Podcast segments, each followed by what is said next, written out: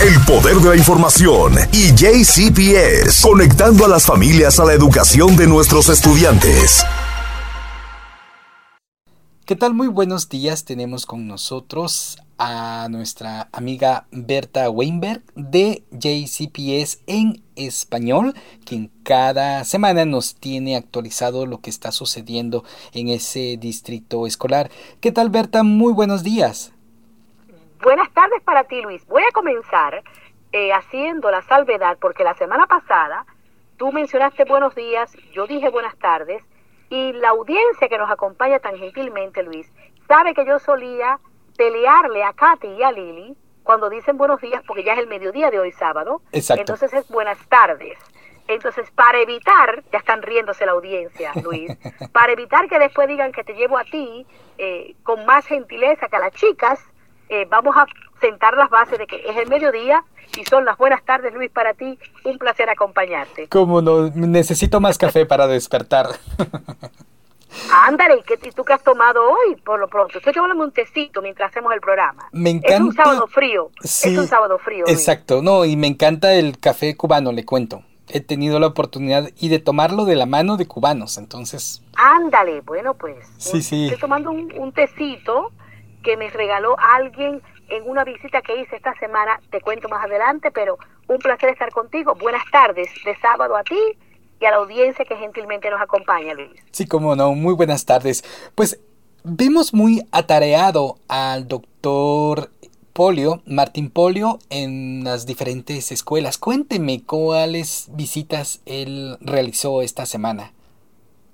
Es cierto lo que cuentas de que estuvo atareado. Eh, recuerda que hubo varias reuniones, hubo varios eventos, pero eh, en visitas a escuelas, que es siempre un tópico que nos gusta mencionar, eh, Luis, porque a veces pensamos que los administrativos educacionales pues están en una oficina, ¿verdad?, haciendo decisiones, y no es el caso del doctor Polio. se fue de paseo a las escuelas, estuvo visitando la escuela elemental Goldsmith, donde hay muchos niños hispanos, fue a Trano, estuvo en la secundaria Frost Stewart y también visitó el High School Shawnee, eh, que tú recordarás que tuvo un evento importante, te cuento luego. En Goldsmith leyó libros de cuentos a los niños y para tu interés, Luis, siempre me gusta contar las historias detrás de escena, ¿verdad? Eh, recordemos que el doctor Polio, su única experiencia como principal fue en high school. Él nunca fue principal de ninguna escuela de niños pequeños, de nivel elemental. Así que se dio gusto leyendo libros de cuentos a niños de eh, nivel elemental, del kinder al quinto, y en las fotos que hemos visto y en las referencias que tenemos, pues eh, se divirtió mucho eh, haciendo algo que no es lo que él ha hecho en su carrera como principal. Donde sí pudo hacer lo que siempre hace fue cuando fue el jueves a Shawnee High School, que tú recordarás, Luis, que la semana pasada contamos que iban a inaugurar el nuevo simulador de vuelo del programa de aviación de Shawnee. Así que el doctor Paul estuvo allí, estuvo con otros líderes de la ciudad y develaron por vez primera este simulador que tú recordarás que contamos la semana anterior que es idéntico al que usan los, los pilotos de verdad. Así que si alguien en la audiencia tiene un niño del programa de aviación en el Shawnee High School, pues sabe que los chicos salen con una certificación, pueden volar aviones, Luis, porque toman sus horas de vuelo, como cualquier piloto. Eh, y esto es bueno para quien tenga un niño en Shawnee ahora mismo, pero también para quienes se interesen en aplicar para ese programa cuando comencemos las aplicaciones en noviembre, pero allá hablaremos de eso. Así que esas fueron las visitas. Como no, muy interesante, muy atareado esta semana. Y también esta misma semana en diferentes medios escuchamos sobre el tema de las máscaras. ¿Puede usted contarnos qué decisión tomó la Junta Escolar con más detalles? Gracias por preguntar, Luis. Fue una decisión. Eh, la comunidad esperaba que la Junta Educacional decidiera en realidad la Junta determinó eh, darle la autoridad al doctor Polio, nuestro superintendente, a que hasta el final del año escolar sea el quien decida. Él, entonces, la decisión fue el martes, darle a él el poder para tomar la decisión, y él decidió el miércoles en la tarde que a partir de ese pasado jueves, hace dos días, eh, las máscaras, el uso de mascarillas en JCPS, Luis, es opcional. Eh, lo publicamos en las redes nuestras, eh, de que otros colegas de la prensa hispana lo hicieron también, pero me gustaría utilizar tu espacio para volver a explicar a las familias, Luis, que esto significa que cada padre tiene la opción de, decidir con su hijo lo que cada padre prefiera. Eh, vimos muchos niños sin máscara y vimos muchos niños con máscara. Eh, si alguien tiene un abuelito en casa con una condición médica y prefiere continuar usando su máscara o su escudito o su barrera plástica, lo puede hacer Luis. La única decisión que el doctor Polio ha hecho es decir que estamos siguiendo la indicación del Centro de Control de Enfermedades y que es opcional. Depende de cada padre y de cada familia. Nadie puede decirle a usted que no la use o que sí la use. Y desde tu espacio me gustaría llamar eh, a las personas incluso a que eh, seamos respetuosos, Luis. Eh, me gusta siempre decir, si alguien quiere usarla, felicidades. Si alguien decide a partir de ahora no utilizarla, felicidades igual. Así que vamos a respetar, a respetar la decisión de cada quien. Los maestros también están bajo esa opción. Eh, te cuento luego que visité algunas escuelas esta semana y vi uso de máscara y uso de no máscara. Así que eh, la decisión fue que es opcional. Cada familia, cada padre decide qué quiere hacer, Luis. Como no, y eso va muy de la mano. Esta mañana Katy Ibarra del Departamento de Salud nos comentó que ya estamos en el semáforo verde, es decir, los números han bajado y por ello pues se ha tomado esta decisión. Pero sí, eh, qué bueno que usted hace hincapié en cuanto al respeto de usar o no eh, la máscara. Exacto, y como tú bien decías, si los números cambiaran, por eso la Junta Escolar le dio la autoridad al superintendente, ojalá nos mantengamos en, unos números buenos y podamos mantenernos sin máscara, pero si los números cambiaran, Luis, el superintendente tiene la autoridad dada a él por la Junta Escolar de cambiar eh, la decisión que tengamos. Así que estar todos muy alerta, seguirnos cuidando, seguirnos lavando las manos, eh, manteniendo la distancia cuando sea necesario, cuando la familia lo quiera, y pero una vez más, respetemos la decisión que cada familia haga. ¿Cómo no? Y esta semana es la celebración de los trabajadores sociales escolares, una gran tarea. Por cierto, mi esposa es trabajadora social. Y cuénteme usted, eh, ¿qué es un trabajador social para nuestra audiencia? Si a veces pensamos en el trabajador social de la comunidad y el rol que ellos juegan, Luis, en la escuela es un poquito distinto, eh, porque es todo en el entorno de la institución escolar. Así que en el ámbito educativo, eh, estos trabajadores sociales eh, son nuestros héroes, Luis, realmente, porque trabajan no solo con los estudiantes, pero trabajan con los maestros, trabajan con las familias, eh, buscando hacerle frente a, a cualquier problema que pueda afectar el éxito educativo. te podrás imaginar que con lo de la pandemia, Luis, nuestros trabajadores sociales y los consejeros de salud mental, el trabajo de ellos se ha recrudecido porque fueron dos años de eh, no interacción personal y como siempre hemos dicho, hay un impacto eh, para los niños y para las familias que no lo vamos a ver a, a, corto plazo, Luis. Vamos a saber el impacto que la pandemia, estar aislados, ha tenido en las familias y los chicos en un largo plazo. Nos va a tomar años eh, ver exactamente qué, qué daño hizo emocionalmente. Y ahí están nuestros trabajadores sociales y nuestros consejeros de educación mental eh, buscando cualquier problema de conducta, trastorno mental, en situaciones difíciles, eh, traumáticas. Por ejemplo, eh, la semana pasada supimos de una familia, Luis, que eh, un niño de, edad elemental perdió a su mamá, su mamá murió de una enfermedad. Oh, Entonces rápidamente contactamos al trabajo social de esa escuela para asegurarnos que haya un apoyo a la familia. Eh, al fallecer la mamá, Luis, estas cosas que uno piensa, y me gusta contarlas, porque nunca sabemos quién puede aprender de estas historias, ¿verdad? Eh, fallece la mamá y no había ningún guardián declarado para tomar cuidado del estudiante. Entonces nos tocó trabajar a la oficina de ISL con la escuela del estudiante para eh, tener copias de los documentos de nacimiento, quién era la persona que estaba antes en el hogar a cargo de la familia. Así que esos detalles que uno nunca piensa, Luis, pero que impactan la educación, es lo que hacen nuestros trabajadores sociales, además de que tienen siempre la última noticia de que cuál evento comunitario está ocurriendo, qué programa, eh, si estamos eh, dando acceso a tarjetas de beneficios, si tenemos un nuevo lugar que ofrece uniformes o se ha abierto una nueva clínica médica. Estas cosas, todas ellas, las hacen nuestros trabajadores sociales. Luis, desde aquí en tu nombre y el mío quiero felicitar a cada uno de ellos. Me alegra que en tu caso puedas llevarte a casa la felicitación, pero cada uno de ellos hace un trabajo extraordinario y nuestra comunidad está muy agradecida de los trabajadores sociales de las escuelas públicas. Muy importante ese, esa tarea y pues hemos tenido la experiencia y si usted no lo sabe pues puede consultar en las escuelas tienen un consejero o un trabajador social para que apoye a su niño o niña en ese proceso, ¿verdad? Y es bueno Luis que lo digas porque si alguien nos está escuchando y no sabe que las escuelas tienen un trabajador social, tienen un consejero en la misma escuela, y tienen una persona que trabaja para el Centro de Recursos para la Familia, pues el lunes sin falta pregunte, porque si usted tiene necesidades, al menos sabe quién es la persona, dónde está en la escuela, para cuando lo necesite. ¿Cómo no? Y cambiando de tema, este jueves supimos que ha sido especial en las cafeterías de JCPS. Cuéntenos de qué se trató. Permíteme preguntarte, ya que vamos al tema de las cafeterías, ¿cuál es tu desayuno favorito, Luis? Mi, bueno, son los huevos revueltos con em, frijoles, queso y también café. ¿Y a eso le llamas tu desayuno, Luis? Eso es un almuerzo. Yo vengo un poquito más modesta, me gustan las tostadas con mantequilla. ¿Cómo no? Pero me, me gusta que tu desayuno fue más amplio porque, como tú preguntabas, hubo un día especial en las cafeterías de JCPS. Porque el jueves, Luis, ¿Sí? un día que se cambió el formato.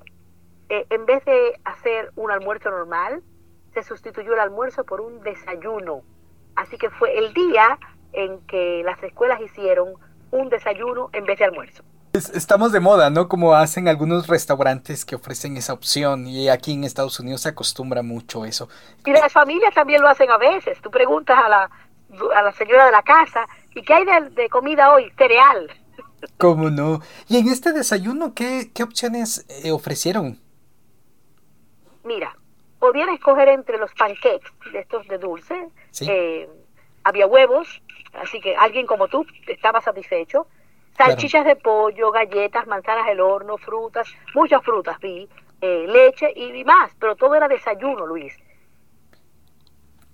Me pareció muy bien. ¿Cuál es su desayuno favorito? Bueno, el mío son las tostadas con mantequilla. Ya, ya me había dicho, sí. Y vi algunos chicos comiendo sus tostadas, pero ninguno comió tostadas solas. Les fui agregando más cosas, ¿ok? ¿Cómo no? La semana anterior hablamos sobre una visita a Newcomer Academy. Cuénteme cómo le fue. Mira, aproveché a irme el mismo día del desayuno, porque me llamaba la atención ver este almuerzo cambiado por un desayuno, ¿ok? Así que me fui a Newcomer eh, y te voy a contar, no solo vi a los estudiantes muy contentos en la cafetería, Luis, dio mucho gusto. Era el primer día que podían usar la máscara opcionalmente. Ahí te cuento que vi niños con máscara, niños sin máscara, todo el mundo contento. Eh, le pregunté incluso a algunos eh, empleados también por qué aún lo utilizaban y me explicaron que alguien tiene una persona anciana en su casa o ha tenido alguna condición médica, tiene alguna condición médica anterior, así que lo bueno fue, Luis, que todo el mundo llevándose bien con máscara o sin máscara, pues no es lo más importante. Eh, pero también vi, que es la parte que desde mi posición de trabajo me gustó muchísimo, Luis. Mira, ya te conté la semana anterior que está llegando muchas familias a JCPS y la mayoría son familias hispanas, Luis. Lo que está llegando de Guatemala, Honduras, El Salvador y Cuba, no te lo puedes imaginar lo cual nos va a garantizar que en los próximos años la variedad de empanadas, arepas y arroz que tengamos en la ciudad sea el mejor, ¿verdad? Claro, y tamales. Mucho tamal, mucho. Pero ya teníamos tamales con nuestros hermanos mexicanos. Es cierto. Pero ahora vienen variantes de los tamales con los diferentes países. Pero vi a muchos estudiantes, Luis.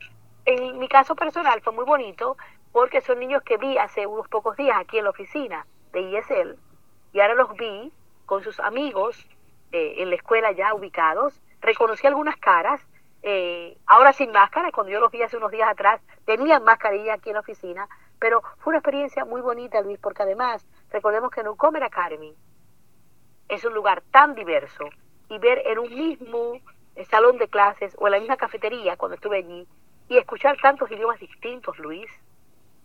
Unos pueden hablarse en su idioma nativo, eh, sea el español, o sea, muchos estudiantes hablando quiche, y vi también muchos estudiantes africanos hablando sus dialectos. Pero al sentarse juntos a desayunar este almuerzo, de desayuno, de almuerzo, eh, pues estaban hablando en inglés, tratando sus primeras palabritas, Y esa es la belleza del no comer carne. Así que me disgusto el jueves, es todo lo que te puedo decir. Como no, no, muy interesante. Pues vamos a hacer una pausa, Berta, y regresamos en Poder 92.5 FM. Ya volvemos.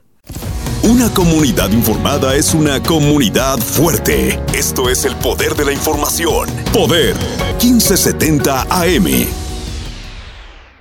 Ya estamos de regreso en Poder en el 92.5 FM y 1570 de AM. Estamos conversando con Berta Weinberg de JCPS en español. Estábamos comentando sobre su visita en Newcomer Academy, pero también ahora queremos seguir hablando sobre el tema de las escuelas.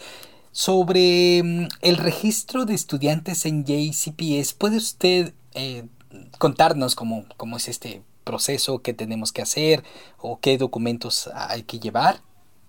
Luis, te, agradezco infinitamente me preguntes porque esta semana tuve una experiencia eh, que me ha preocupado y quiero que quienes están en la audiencia hoy o quienes nos escuchen en la versión grabada más tarde se conviertan en nuestros embajadores ayudando a todo el que llega nuevo a la ciudad, Luis.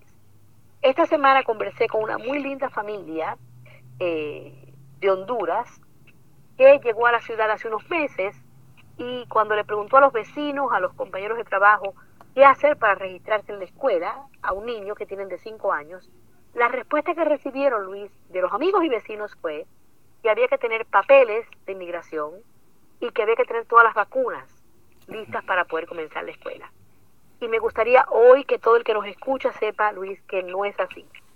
¿Cómo no? Realmente no hace falta nada. Usted llama a la oficina de ISL 502-485-3623. Le damos una cita, Luis. Y lo único que hace falta es que la familia venga con el niño a la oficina. Si tiene algún papel, Luis, puede ser desde una Biblia familiar, un papel de la villa, el rancho, la granja, el pueblito del cual vivo en cualquier país del mundo, eh, que diga donde el niño nació, la fecha de nacimiento, que tengamos algún papel, aunque no esté su nombre, de aquí de la ciudad donde viven, y una identificación con foto de mamá o papá, son los únicos documentos que necesitamos, Luis. Pero, si usted no tiene alguno de esos documentos, y te explico por qué, hay muchas familias llegando por la frontera, Luis, a las que les están retirando los documentos. Es parte del proceso migratorio actual, ¿verdad? Entonces las familias llegan aquí y me dicen, nos dicen en la oficina, es que no tengo ningún papel. Y ahí usamos la eh, creatividad latina. Bueno, dígame la fecha de nacimiento. Dígame de qué pueblo viene. Podemos pedir papeles a su país en un correo electrónico de un vecino. Podemos llamar al pastor de la iglesia o al sacerdote. Y hacemos todo lo posible, Luis, porque lo que no puede ocurrir es que un niño entre a este país, entre a Louisville, Kentucky, y no comience la escuela. Este caso que te contaba de Honduras, eh, de esa familia linda que conocí ayer, el niño perdió un año completo de clases, Luis. Va a comenzar su kinder en el mes de marzo. ¿Cómo no? Es decir, ya este chico perdió el año completo de aprender, ¿verdad? Claro, claro. Eh, además de las experiencias que ha vivido. Eh, estuvo aquí en la ciudad, no fue a la escuela, no sabe inglés todavía. Así que, por favor, todo el que nos escuche, vamos a hacer más cosas proactivas en la ciudad, Luis, por supuesto, pero vamos a seguir insistiendo desde aquí que todo el que nos escuche hoy, a cualquiera que pregunte qué hacer para registrar una familia, llame a la oficina de ISL y aquí le vamos a guiar cómo poner los chicos en la escuela lo antes posible, Luis. Es el mejor lugar para aprender, eh, no se exige el documento de migración, repito una vez más, las escuelas públicas no pueden negar el acceso a la educación porque la familia no tenga un estatus migratorio, no nos interesa su estatus, nos interesa que su chico aprenda inglés y que la familia eh, aprenda de la ciudad de Louisville y sea bienvenida. ¿Cómo no podría usted repetirnos el número de JCPS en español? Repito el teléfono nuestro, hago siempre la broma que es el número más popular de JCPS, es el 502-485-3623, es la oficina de ISL, tenemos varias personas que hablan español, pero si usted llama a una escuela y no hablan español cuando le contestan, usted pida español y estamos obligados a facilitarle un intérprete en el teléfono. Muchísimas gracias. Es muy importante ir a la escuela y sobre todo en este momento que estamos observando un flujo de inmigrantes y pues darle esa oportunidad. Eh, Berta, me gustaría que me cuentes sobre em, a quién quiere felicitar este día. Ok, sabes que siempre me gusta terminar el programa con eh, notas positivas, ¿verdad? claro, claro. Mira, hay una escuela de la cual hemos hablado anteriormente en el programa, que es la escuela elemental más diversa de JCPS. Es la escuela Kenwood Elementary, está acá en, el, en la parte eh, sur de la ciudad, en el extremo sur. Eh, la escuela Kenwood Elementary tiene diferentes clubes que se reúnen los viernes y a ellos quiero felicitarles hoy, a los clubes de la escuela Kenwood Elementary, que ayer viernes tuvieron, por supuesto, su reunión semanal, lo hacen todos los viernes, Luis. me parece muy, muy interesante. He, he, pasado por esa escuela, pero no tenía la idea que fuera tan diversa. Debo llevarte, nos, nos, debemos una visita. Ya tienes dos escuelas para visitar. Tenemos que volver a Newcomer Academy, eh, tú y yo, quizás a grabar allá, algunas, hay muchas historias interesantes allá. Y ahora pues agrega tu lista, por favor, a Kenwood Elementary. Quiero llevarte. No, lo que me llama mucho la atención es de eh, la escuela de Newcomer Academy que tiene el menú en otros idiomas. Eso me había platicado la semana pasada, ¿no? Y me quedé... Y lo vi, y lo vi este jueves cuando fui. Eh, de hecho, su directora, la señora Gwen, me dijo, ¿ya viste el menú? Le dije, ya vi el menú y lo contamos en la radio. ¿Cómo no? ¿Tiene algo más eh, para agregar? Bueno, quería contarte que de los clubes de Kenwood, eh, porque siempre me preguntan, bueno, pero ¿cuántos hay? Bueno, pues tienen un club de cocina, uno de ajedrez, tienen percusión, que tanto le gusta a nuestros chicos ah, latinos por el ritmo, y tienen un club de historia del hip hop con un DJ que está en la escuela los viernes, un servicio que hace a la comunidad. Así que los chicos de tercero a quinto grado, me contó su principal, la señora Gio, Luis, que le dieron la opción a los chicos de tercero a quinto de poner en orden eh, cuáles de estos clubes querían y se les garantizó que cada niño que pidió uno, al menos se le dio uno. Quizás no fue la primera opción que pidió, pero cada niño de tercero a quinto grado puede participar y lo que se busca es que, ¿sabes?, el nivel de pertenencia eh, a la escuela de los estudiantes pues se incremente y esta es una escuela donde ocurren muchas cosas interesantes y muy creativas porque es un equipo eh, es un equipo que está bien alineado con las metas de JCPS de que cada chico es importante. Claro, no, muy importante el tema de la, de, la pertenencia. Es, eh, da orgullo y también dignidad a los estudiantes para hacer diferentes actividades. Eso es muy, muy bueno y qué bueno que usted lo esté resaltando. Pero también tiene otras noticias, eh, según habíamos hablado fuera de micrófono, ¿no? Siguen las noticias. Así es, te, conté fuera del aire que también quiero felicitar a la orquesta de la escuela 2 High School, porque ellos han logrado, Luis, eh, esta semana, que concluyó ayer viernes, eh, lograron la condición de distinguidos en la evaluación que se hace cada año de todas las orquestas del distrito escolar.